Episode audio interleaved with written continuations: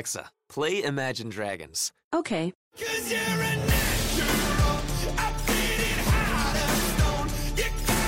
With Amazon Music, a voice is all you need. Get access to over 50 million songs. Download the Amazon Music app today.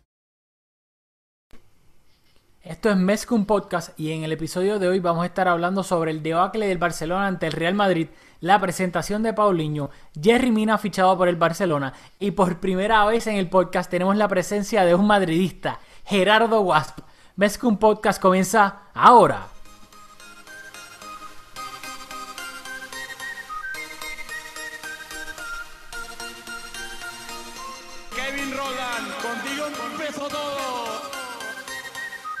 Millor club del món, diguin el que diguin.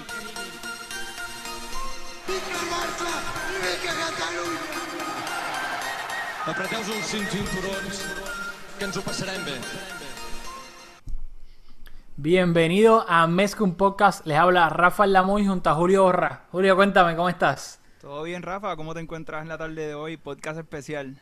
Sí, sí, podcast especial después de los acontecimientos en el Santiago Bernabéu de Don Florentino Pérez, pero un poco triste. ¿Y tú sabes por qué? Sí, estamos tristes. Eh, te leo la nota rápido porque es pertinente mencionarlo. Alrededor de las 5 de la tarde, una furgoneta irrum- irrumpió en el carril central y peatonal de la Rambla de Barcelona eh, en un atentado por el cual el Estado Islámico se atribuyó la autoría y dejó el saldo de 13 muertos y más de 100 heridos. Quería comenzar con eso porque, como saben, Barcelona es una ciudad que está bien cercana a nuestro corazón, hemos vivido allí y fuera, aparte de eso, es una tragedia y queríamos mencionarlo. Así mismo, este, nada, un poquito weird, ¿sabes? Teniendo en cuenta todo lo que pasó ahí hoy, pues toda la gente inocente que o está herida, pues lamentablemente falleció, ¿sabes? Como tú bien lo dijiste, que vivimos ahí el significado que tiene Barcelona, la ciudad para nosotros, ¿sabes? Cuántas veces no estuvimos nosotros, ya sea nos, individualmente o con familiares o amistades, pasando por las ramblas, celebrando el triplete del Barcelona ahí mismo, en la parte por donde entró la furgoneta, que ¿sabes? uno se pone a reflexionar y decir, mira, eso pudo haber pasado con nosotros caminando por ahí o algún familiar de nosotros, así que pues obviamente te, te llega un poquito más todavía. Sí mismo es, Rafa. Pero, este, nada, vamos a dejar pues eso a un lado por ahora y vamos a, a, pues le mandamos obviamente un abrazo a toda la gente que vive ahí en Barcelona y pues vibras positivas. Pero vamos a empezar ahora entonces con el fútbol, que pues a ver si nos podemos despegar un poquito la mente de esas malas noticias. Y vamos a empezar obviamente pues con el clásico, el partido de vuelta en el Santiago Bernabéu que ganó el Real Madrid de Zinedine Zidane 2-0 con goles de Marco Asensio y el gato Karim Benzema que claramente yo creo que ya no es un gato, es un león desde que Mourinho dijo eso. Eh, y el Madrid de esa manera ganó la Supercopa de Europa con un global de 5-1. Este, y hay que tener, yo creo, vamos a entrar ahora en las alineaciones, que eso lo, no, lo, no lo hicimos en el último episodio y queremos, ¿sabes? Como hicimos la temporada pasada, empezar básicamente para darle a la audiencia como que un starting point de, de los dos equipos. Es Este, importante dar un poco de contexto. Nosotros también estamos en pretemporada, así que vamos cogiendo el ritmo. Exactamente. Pues el Real Madrid, vamos a empezar con el enemigo de toda la vida. El Madrid salió con Keylor Navas en la portería, defensa de cuatro, la defensa de siempre del Madrid, Sergio Ramos y Barán de centrales, Marcelo y Carvajal de laterales. Eh, hubo un cambio en el medio campo, Luka Modric regresaba al equipo ya que estuvo suspendido para el partido de ida. Eh, Zidane dio descanso al, al leñero de Casemiro y empezó en su lugar este Mateo Kovacic. Por delante de él, de los interiores fueron Tony Kroos y Luka Modric en ese medio campo de tres. Y arriba de nuevo, Cristiano Ronaldo, como todos sabemos, estuvo un poco desafortunado en el partido de ida en el Camp Nou, cuando lo expulsaron, que le sacaron pues, obviamente la segunda amarilla, por lo que el árbitro consideró una simulación que se dejó caer. Nosotros no estamos de acuerdo con eso, pensamos que fue una expulsión injusta, pero aún así Cristiano luego de eso empujó al árbitro Y le, no tan solo lo, estaba suspendido para el partido de, la, de vuelta por la, por roja que le sacaron, sino que le añadieron cuatro partidos de, de suspensión y se va a perder pues casi todo el comienzo de la liga. Julio, ¿hay algo que Cristiano quiera decir sobre eso? Sí, o sea, estamos innovando. Hoy tenemos nuestro primer guest. También tenemos impresiones de Cristiano Ronaldo directamente para un podcast. Cristiano, ¿qué piensas de tu suspensión? Yo pienso que por ser, por ser rico, por ser guapo, por ser un gran jugador, las personas tienen envidia de mí.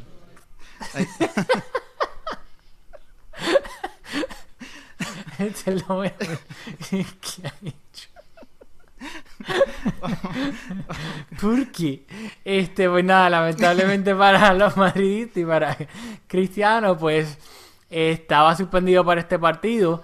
Eh, por ende, pues el Zidane revolucionó un poco la delantera y empezaron no tan solo por él Marco Asensio, sino también Lucas Vázquez en lugar de de Gareth Bale que lo dejó en el banquillo, o sea, Cristiano eh, Marco Asensio por Bale porque jugó en ese costado izquierdo y pues Cristiano entre comillas por Lucas Vázquez por Cristiano, Karim Benzema pues repitió como titular en la punta del ataque del Real Madrid y pues ahora vamos con el Barcelona que fue un poco lo que sorprendía a todo el mundo, que Ernesto Valverde salió con un 3-5-2. Defensa de 3, obviamente en el arco Marc-André Ter Stegen. Y la defensa de 3, empezando con Javier Macherano, Gerard Piqué y Samuel Untiti. Luego medio campo de 5 con Iván Rakitic, Busquets y André, y perdón, y este, es que no lo quiero ni mencionar, y André Gómez en ese mediocampo de 3 y obviamente, pues de carrilero, Jordi Alba y. Y Sergi Roberto. Y pues arriba en punta Messi con Luis Suárez. Bueno, el Madrid dominó la posesión, algo que no tengo la estadística, pero no recuerdo que, pasara hace algún tiempo, 53% de posesión para el Madrid eh, contra un 46% del Barça. El Madrid también tiró, tuvo más tiros a puerta, 14 contra 12, de los cuales 5 del Madrid estuvieron entre los tres palos para tres del Barcelona. Y el Madrid también dio más pases que el Barça, 586 sobre los 516 que dio el Barça. Bueno, eh, primero que todo, yo sé que tuvimos esta discusión un poco fuera de los micrófonos y todo, pero el consenso general de todo el planeta del fútbol es que el Madrid le dio un repaso al Barcelona, que le dio como, como dicen coloquialmente, le dio un baile. Yo pienso que eso es correcto. Tú estabas un poquito más terco en cuanto a eso. ¿Todavía sigues pensando igual? O sea, yo quiero que quede en el récord. El Madrid nos bailó. Pero hay que poner el juego en contexto. No, es que todo, todo partido tiene su contexto, todo partido tiene su historia. Y en este caso, el Madrid, sin duda, es un equipo que tiene una continuidad que el Barça no tiene. El Madrid lleva ganando títulos hace dos años consistentemente. No ficharon a ninguna estrella este año. O sea, que los jugadores que, que, estuvieron sobre el campo tenían una familiaridad. En cambio, el Barcelona perdió una de sus figuras. Nuevo técnico. No venimos ganando títulos como lo viene haciendo el Madrid. Así que en ese contexto que engloba este partido, pues hay que decir que eh, siendo la pretemporada, yo no quiero sacar las conclusiones que se están sacando de que es un equipo que está marcando una época y lo está haciendo, o sea, pero no creo que se está un poco exagerando esta victoria sobre el Barcelona. Bueno, yo creo que ciertamente el Barcelona tiene muchas incógnitas en este momento, pues claramente se fue Neymar. Valverde lo dijo luego en conferencia de prensa que pasaron cosas en la pretemporada que afectaron el balance del equipo, en clara referencia a la marcha de Neymar. O sea, se te va probablemente tu segundo o tercer mejor jugador y todavía no han llegado los refuerzos para, pues, suplir a ese jugador. Claramente ya de ahí es una desventaja. Además de eso, pues como dijiste, nuevo entrenador, nueva formación que claramente en papel a mí me gustó lo que trató de hacerlo Valverde, pero una cosa es en papel y otra cosa es en el campo que los jugadores sepan cómo jugar bajo esa formación y que cada uno sepa exactamente lo que tiene que hacer. Que en esa primera mitad pues se vio todo el mundo absolutamente perdido con ese 3-5-2 que para mí no fue un desastre la intención, a mí me encantó eso Valverde, sino la ejecución, pues claro, de los jugadores fue un desastre.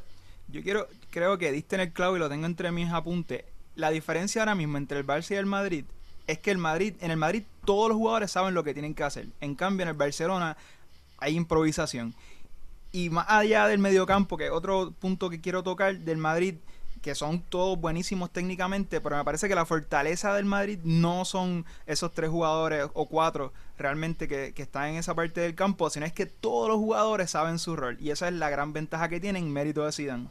Bueno, eso lo vamos a discutir después con nuestro invitado especial, pero yo disectando un poco el juego, yo quiero empezar de, de atrás hacia adelante. Primero con la defensa de tres. La defensa de tres fueron Macherano, este de central pues por ese sector derecho, en el medio fue Piqué y central por el sector izquierdo fue un Titi. Primero que todo, yo pues quiero empezar con Macherano. Para mí Macherano es un desastre. Para mí Macherano ya no tiene el, no lo tiene, no lo tenía para mí hace dos o tres años cuando todo el mundo eh, me quería comer la cabeza de que ah cómo tú te atreves el jefecito que si juega duro es un líder bla bla bla porque pues Macherano es un tipo que se tira un sliding tackle y, olvídate la gente se le olvida los 50 errores que hizo anterior a ese sliding tackle. Macherano claramente ya no tiene. Antes algo que se le alababa a Macherano era que era rápido, que cubría espacio, etcétera. Ya Macherano no tiene piernas para cubrir a nadie. Hubo una jugada empezando el partido que él fue el que rompió la línea de fuera de juego y Asensio le pasó por el lado como si nada. O sea, hubo otra que fue, si no me equivoco, que terminó en el remate de Lucas Vázquez al palo. Que Benzema simplemente se giró, se le dio una vueltita y se lo quitó encima. O sea, Macherano es un desastre y un liability en esa defensa de tres allá. Que yo no entiendo, a mí se me hace imposible. Claro, yo no soy Valverde, yo no soy entrenador profesional, pero es que no, no me cabe en la cabeza cómo un, eh, Marlon en estos momentos, dadas las circunstancias, puede ser peor que Macherano. Inclusive cuando en la segunda mitad entró Semedo por circunstancias de la lesión de Piqué, ocupó esa posición de Macherano y lo hizo mil veces mejor que él. O sea, pues póngase miedo. O sea, yo no entiendo, ¿verdad? En, e, en esa defensa de tres. O sea, para hacer un poco eh, salir en defensa de Macherano, estaba jugando fuera de su posición. Es la posición que ocupaba en el campo en el Barcelona desde que se dieron cuenta los técnicos de que no podía ocupar la posición de pivote. Y estoy de acuerdo con todo lo que dices, no tengo nada que añadir, así que danos tu otro hot take, que estoy Bueno. curioso por saber qué más piensas de este partido. El Macherano que es un desastre. Este, y nada, rapidito, un Titi, el nene, lo llevo en el corazón, pero en ese gol de Benzema, ay, ay, ay. Pero nada, este, vamos al medio campo. Claramente el medio campo pues fue un medio campo de 5 con carrilero, Sergi Roberto por la derecha, Jordi Alba por la izquierda y en el medio pues básicamente ese, esos tres mediocampistas, el mediocentro que fue Busquets y los dos interiores que fueron Rakitic y André Gómez. Yo creo que, sin duda alguna de que hay que hablar aquí es André Gómez. Que André Gómez no solamente está... André Gómez es lento física y mentalmente. André Gómez está tres segundos atrás de todas las jugadas. Por lo general hay jugadores que mentalmente no se te saben anticipar la jugada, pero lo compensan con su físico. Son rápidos y pueden reaccionar. André Gómez ni hace eso. O sea, André Gómez tú lo ves y él llega cuando ya el balón se fue. Es como que, loco, ¿qué tú haces? O sea, anticipa la jugada, no estés reaccionando a la jugada, que para colmo es lentísimo, o es una tortuga, y llega tarde. O sea, hubo un balón, que esto no tiene que ver con eso, pero dice hasta el demeanor de él, de cómo es un enclenco que camina ahí, así suavecito y no mete el pie, no hace, es que no hace nada bien, ¿sabes? Hubo un balón en el aire y él brincó ahí sin fuerza, todo enclenque, y vino Modric, que mide como tres pies, pero brincó duro y chocó con él y André Gómez salió volado. O sea, Modric.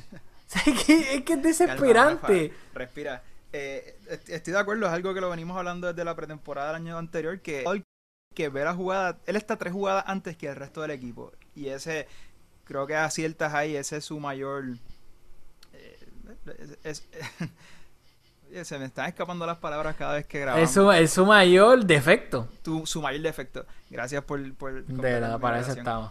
Sergi Roberto, ¿qué piensas de su participación? Porque he leído en los medios tradicionales, han publicado que Sergi Roberto, que dio la cara por el equipo, y a mí me encanta Sergi Roberto por el hecho de que siempre que se pone la camisa la suda, tiene garra, pero en una semana donde por el tema de fichaje salió mucho el sentimiento de la cantera y darle oportunidad a los equipos del patio. Sergi Roberto tuvo una excelente oportunidad y su participación fue inconsecuente. Para, yo estoy totalmente de acuerdo. O sea, Sergi Roberto tiene el síndrome macherano de hace cuatro años. De que como suda la camiseta, como corre, este juega duro.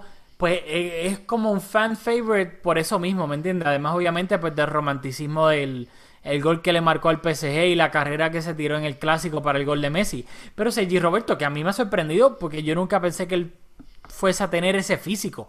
Sergi Roberto, que tú lo ves así con el look que tiene y todo, y pensaría que es al revés, pero Sergi Roberto es más físico que técnica.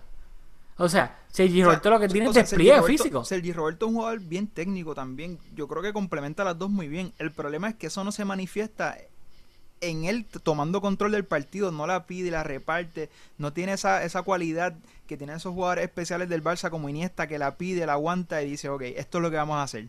Con idea, un jugador con creatividad. Sergi Roberto es un- complementa muy bien al resto de la plantilla. Pero tuvo la oportunidad de ser esa persona en una, en una semana en la que estamos deliberando a qué mediocampista fichar. Tuvo la oportunidad de decir, dame el balón, yo voy a hacerme cargo de este mediocampo. Y no lo hizo. Fue un complemento a los demás mediocampistas, a Busquets en realidad, que fue el general que tu- en mis ojos tuvo una participación destacada. Desaprovechó Sergi Roberto, así que que vengan los fichajes. Sí, pero yo, yo estoy en desacuerdo. Para mí Sergi Roberto tiene una técnica normal. Si lo comparas con lo que una técnica de Sergio Asensio, por decir alguien, de Modric, de Isco, de Iniesta, de Tony Cross, o sea, de los top top. Sergi Roberto es alguien que tiene una técnica pues buena, pero para mí es mucho más despliegue físico. O sea, inclusive cuando se está tirando las carreras, un Mateo Kovacic cuando conduce el balón lo hace con el balón pegado del pie. Las carreras de Sergi Roberto es como el balón está hasta despegado del pie. Es bueno cuando tiene espacio, pero cuando los espacios son bastante reducidos, para mí Sergi Roberto tiende a perder el balón, hace pases no tan buenos. O sea, a mí en verdad, a mí Sergi Roberto no me gusta como mediocampista tampoco. O sea, claramente aquí jugó de, de carrilero, de, de wingback. Pero yo creo que es eso, ese sentimiento pues de romanticismo de la masía, de como juega duro, nunca se quita, suda la camiseta, pues creo que en verdad le dieron a Sergi Roberto un praise que yo en el campo no lo vi. no, no estoy en total acuerdo como, como, como te planteé, pero tengo otro, otro punto, otro planteamiento que sí es importante que quiero hacer. Yo necesito que en este momento paren todas las comparaciones que están haciendo con este Madrid que, como dije al principio, está marcando una época con al, al Barça de Pep. O sea, quiero que... No, no lo quiero volver a leer porque la diferencia para mí es tan abismal. Y son dos equipazos. Dos equipos que marcaron una época, pero este Madrid a mí me recuerda mucho al Bayern de Henke 2013-2014. O sea, aquel Bayern no jugaba la misma formación, jugaban 4-2-3-1. El Madrid juega 4-3-3 usualmente. Pero son equipos donde todo el mundo sabía su rol. Los de al frente ayudaban al medio campo. Todavía yo tengo pesadillas con Müller quitando balones a los delanteros y presionando a los delanteros por todo el campo. Para mí, ese es el referente, que fue otro equipo que marcó su época, ganaron muchos títulos y que yo creo que no es consecuencia, también contaban con Tony Cross en el medio campo. O sea, necesito que, hasta aquí lleguen las comparaciones con el Barça de Pep, por favor. Bueno, es que yo creo que no van a parar claramente porque, uno, están ganando. Dos, es básicamente el efecto Pepe en el sentido que hizo nada más que llegar Zidane, la plantilla dio una vuelta, ganaron la Champions, ganaron... No, ganaron, yo no yo no tengo problema con, con esa con esas comparaciones porque eh, en ese sentido es similar a un jugador que marcó una época como jugador y luego llega como técnico a salvar el club eh, hasta ahí todos esos paralelos te los puedo ceder. Pero el Barcelona es un equipo donde todo nacía del mediocampo. Presión alta y mediocampo. El Madrid tiene la presión alta. Pero si tú te fijas en los cinco goles de la Supercopa uno fue un autogol y el gol de, de de Benzema fue un pase de, de Marcelo, que para mí es uno de sus mejores Sí, pero, creadores. ta- pero ta- rápido, te eh, paro no, ahí. no, no, no, no, no. Los otros tres goles fueron tres goles individuales. O sea, que el mediocampo sí tiene una influencia brutal en el partido y marcan el tiempo del partido, sin duda.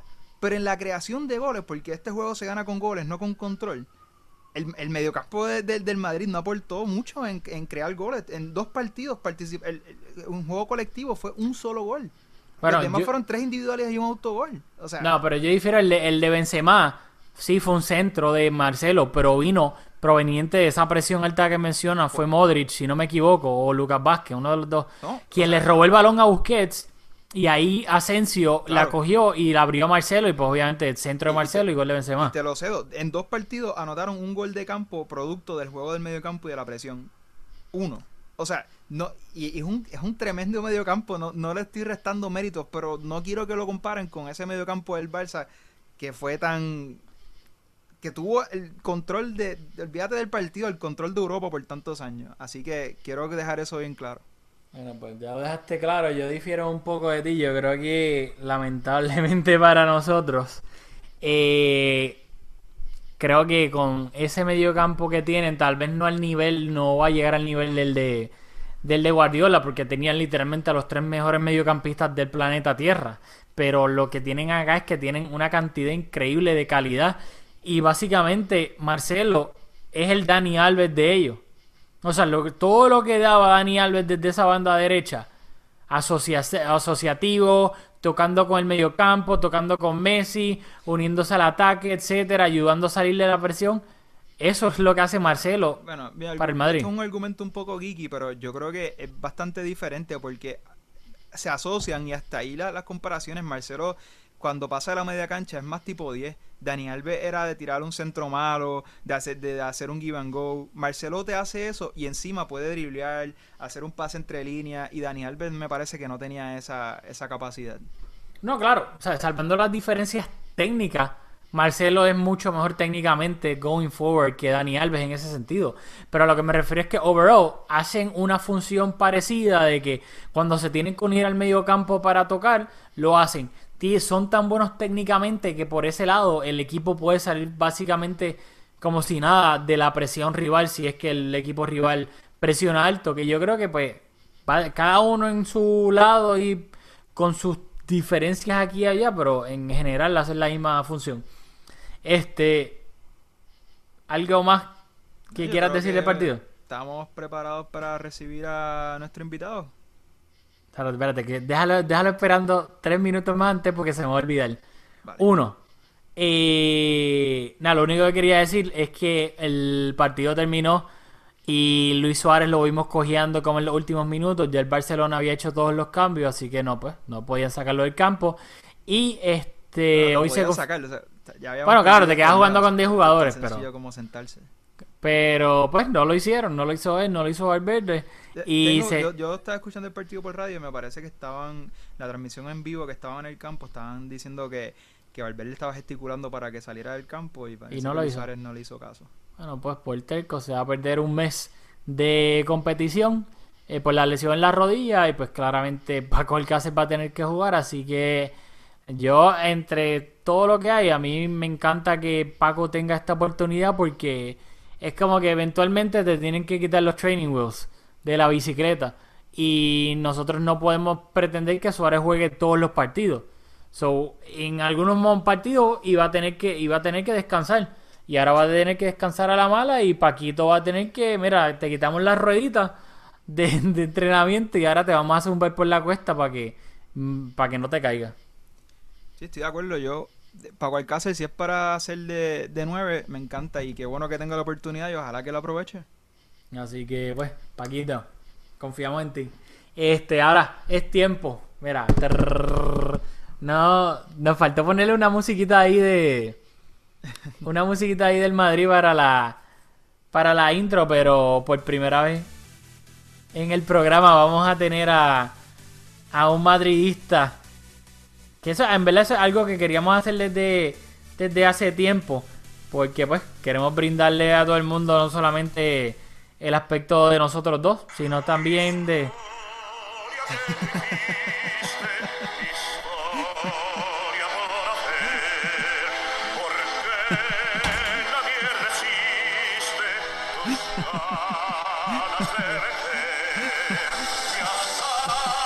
Por ahí viene el gran Gerardo Guas. Era, ya Sí. puedes quitarle el mute. Dímelo, Rafa y Julio, ¿cómo estamos? Todo bien, bien, todo bien. Este, era, quiero... Saludos desde aquí, desde San Juan, Puerto Rico, de la capital. Sí, qué bueno que, que lo dices, que estás en Puerto Rico y que es rico escuchar esos coquis que me hacen falta. Sí, aquí siempre todas las noches en casa están en high, como yo digo. Fíjate que hay un grillo desde ayer que yo no sé si está en el techo de la casa o en el árbol, pero no para de, de, de hacer ruido, así que yo me conformo y me creo que ese es un coquí. Pues lo Bueno, veo. bueno, ustedes me dicen. Primero que todo, Jera, ¿te gustó el intro que te puse? Me gustó bello escuchar ahí a, a Plácido. El gran Plácido Domingo. Eso es así. Iba a decir algo, pero me puedo comprometer. Este Jera. Jera, pues para los que no sepan, Gerardo Guas, amigo de nosotros, madridista de corazón. Y pues obviamente lo queríamos traer al episodio de hoy, pues teniendo en cuenta pues, lo, lo- la Supercopa de España entre el Barcelona y el Madrid, pues para colmo el resultado y el cambio de momentum que se ve ahora mismo en el fútbol mundial. Así que, Jera, este, ¿qué fue a ti lo más que te gustó de- del Madrid en estos dos partidos que viste contra el Barcelona? Bueno, yo quiero empezar eh, con una expresión que hizo Zidane en la rueda de prensa luego de la vuelta y de ahí quiero partir. Sisu viene y dice, pregunta, tengo una plantilla espectacular y cuando se cambia no se nota. Yo estoy 100%, 100 de acuerdo con eso, pero a la vez estoy en desacuerdo en el contexto de este partido y les voy a explicar ahora mismo por qué. Para mí, en este partido, el cambio en el, en el once inicial se super notó. ¿Por qué? Y quiero retomar un punto que estaba haciendo Julio ahorita sobre que los jugadores en este Madrid conocen su rol. Especialmente quiero hacer alusión a Marco Asensio y a Lucas Vázquez. Porque obviamente el Madrid, eh, su once inicial fue un 4-3-3, sin embargo, defendiendo, obviamente teníamos esa línea de 4 atrás, pero teníamos una línea de 5 al frente, más o menos bastante visible, y en la punta Benzema, que obviamente pues no tiene mucha responsabilidad defensiva, aunque sí tuvo impacto defensivo en el partido y ya, ya mismo quiero tocar ese tema. ¿Por qué Marco Asensio y por qué Lucas Vázquez? Y esto ya lo hemos dialogado en conversaciones informales varias veces en cuanto a Lucas Vázquez. Lucas Vázquez es un jugador que a diferencia de, de Gareth Bale, que obviamente pues juega por la, por la banda derecha, que en cierto sentido fue su recambio en, en este partido, es un jugador que baja y sube la banda y que se sacrifica defensivamente. O sea, en este partido tú podías ver en instantes que incluso tuve una discusión con un amigo culé a Lucas Vázquez un poquitito más adelante de Carvajal controlando por ahí el, el flujo del juego del, de, del Barcelona y siempre estaba bajando y subiendo, sacrificándose, marcando, cortando los espacios, etcétera. Incluso, aunque no tan marcado, Marco Asensio también uno lo, lo veía retrocediendo y recuperó unos cuantos balones en el medio campo de, del Barcelona.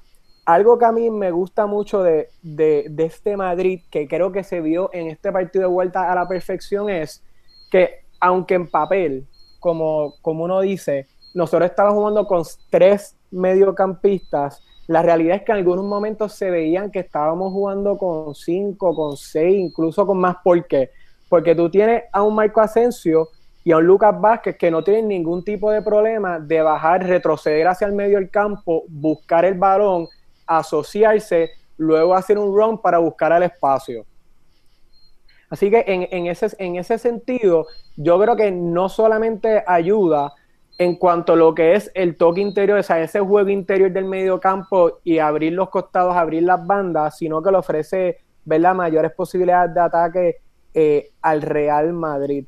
Incluso, y esto lo hemos hablado miles de veces, el llamado debate de Benzema, que no es un, delan, un delantero centro puro, que no mete, que, que, los juegos grandes pues uno quisiera verlo metiendo ese gol de nueve, que es su responsabilidad. Yo creo que en este partido salió a relucir en, en, gran parte lo que es la, lo que son las virtudes técnicas de Benzema. Me explico. Hubo un momento dado que al igual que Marco Asensio y Lucas Vázquez, y Benzema lo hace en muchos partidos, Benzema retrocediendo, yendo al mediocampo al buscar el balón, y algo que tú no vas a ver cualquier nueve del mundo haciendo, o sea, literalmente Benzema desde el medio campo abriendo, o sea, cambiando la orientación del juego por completo, haciendo pases hacia los laterales, o sea, eso es lo que te ofrece un jugador como Benzema, obviamente, además de que no viene al caso en este partido por el asunto, ¿verdad? Y issue que Cristiano Ronaldo está suspendido, que es que es un jugador que no tiene ningún tipo de problema para jugar para el equipo y para otros jugadores, especialmente en este Madrid, para eh, Cristiano Ronaldo. Tengo otras impresiones, no sé, si, no sé si me quieren interrumpir en este momento y, entrar en un diálogo. Sí, a mí me encanta. yo, dame un segundo, Rafa, porque para mí hiciste una lectura perfecta del partido. Yo estoy de acuerdo con todo lo que dijiste. Y quiero usar tu argumento porque eres bastante más elocuente que yo en discutir lo que, lo que yo pienso, lo, elaboraste perfectamente. El mérito del Madrid es exactamente eso. Es, a veces parece que tienen seis mediocampistas y eso no es fácil porque si fuese fácil todos los equipos lo harían. Y ese es el mérito del Madrid. Esa incorporación de tantos jugadores en roles diferentes pero que se complementan para tomar control del partido. No es el juego del mediocampo que, vamos, es excelente, pero no es ese juego del mediocampo que, que se ha caracterizado el Barcelona por tener de solo tres jugadores tomando control del partido. Y quería hacer hincapié en ese punto que, discutiste. Rafa. Yo, Gerard, después de que te tiraste todo ese gran speech, análisis táctico y todo, yo te, yo te tengo que premiar.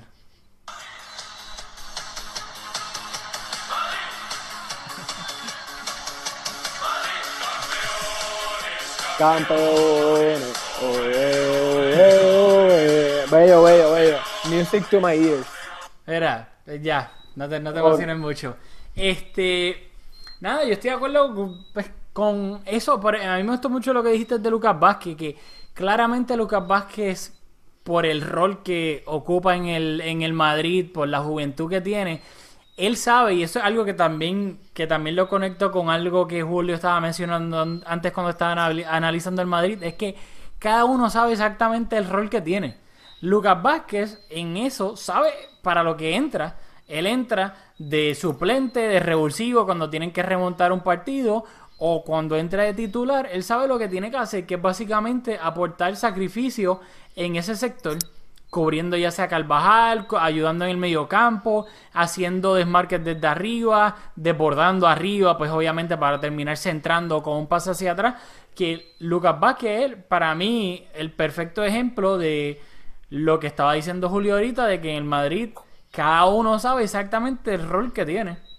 Cosa que en el Barcelona, pues lamentablemente, obviamente no para tijera, para nosotros sí, pues hay mucha gente que todavía no sabe el rol exacto que tiene el equipo le quería mencionarle, Rafa y Julio, algo que a mí me chocó mucho en un buen sentido es que una vez comienza el partido, obviamente pues teníamos esa ventaja bien cómoda de, 3-1 de la ida, que nosotros salimos al partido como si fuese uno de estos juegos del Madrid hace unos años que lamentablemente en muchos de estos partidos teníamos que en la vuelta ir a presionar temprano desde arriba, ir por el partido porque estábamos perdiendo el global con el Barcelona.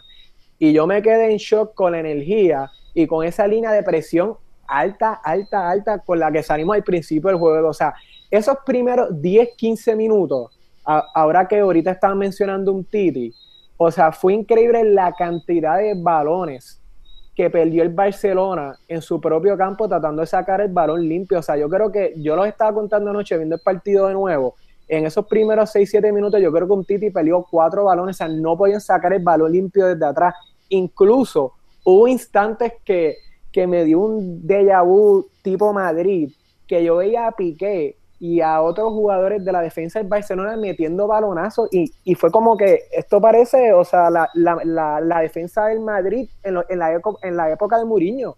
O sea, cuando había esa presión asfixiante de, del Barcelona que, el famoso Pepe eh, lo que hacía era meter balonazos porque obviamente no, se, no, se, no había una respuesta a esa presión asfixiante. Es más, incluso producto de, esa línea de presión alta, es que viene en cierto sentido el segundo gol, que ahora tocaremos el tema de, de Busi, uno de los jugadores predilectos de Rafa. O sea, si no me equivoco, ese segundo gol del Madrid, o sea, es Luquita quien le quita el balón a Busquets y obviamente pues termina en gol del Madrid, incluso que que ahorita toque el tema, Benzema.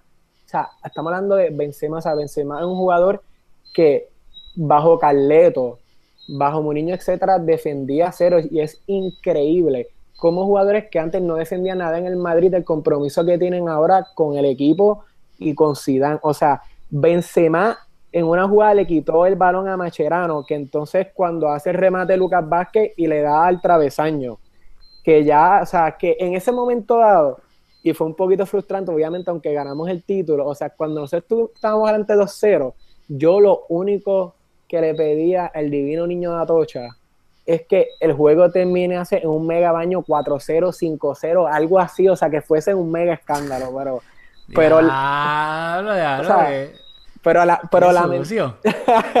pero lamentablemente para nosotros no, no, no se nos dio. O sea, Bueno. pero quería, ajá. No, no, era que eso es algo que rápido que quiero, mala mía interrumpirte, pero que, que eso es algo que yo creo que le tiene que doler un poco a los madridistas, que en los últimos años han tenido X y Y partidos en que parece que le podían haber devuelto al Barcelona ese 2-6 o ese 5-0 y no lo hicieron.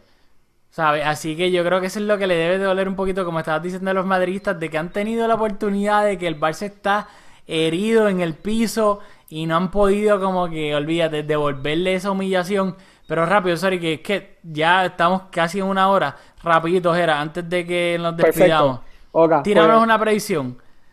Ahora, rápido, después con toda la euforia que hay de la Supercopa, del Ajá. Madrid, el debacle del Barcelona, la liga comienza este weekend. ¿Quién gana la liga este año, el Barcelona o el Madrid? Eh, yo pienso, o sea, yo, yo, yo soy bastante objetivo, o sea, obviamente dejando el sombrero de fanático al lado. Yo considero que el Madrid debe ser a toda luz el favorito de la liga, independientemente del resultado de la Supercopa. Tenemos una plantilla bastante profunda, ya tenemos un Zidane que rota a los jugadores, que incluso rota a Cristiano y Cristiano no pega el grito en el cielo, que antes eso era un imposible, y un equipo que ya conoce el sistema y cada uno conoce su rol. Bueno, pues ya ahí lo tienen. Jera dice que el Madrid va a ganar la, la liga con un argumento, pues yo creo que bastante válido y congruente.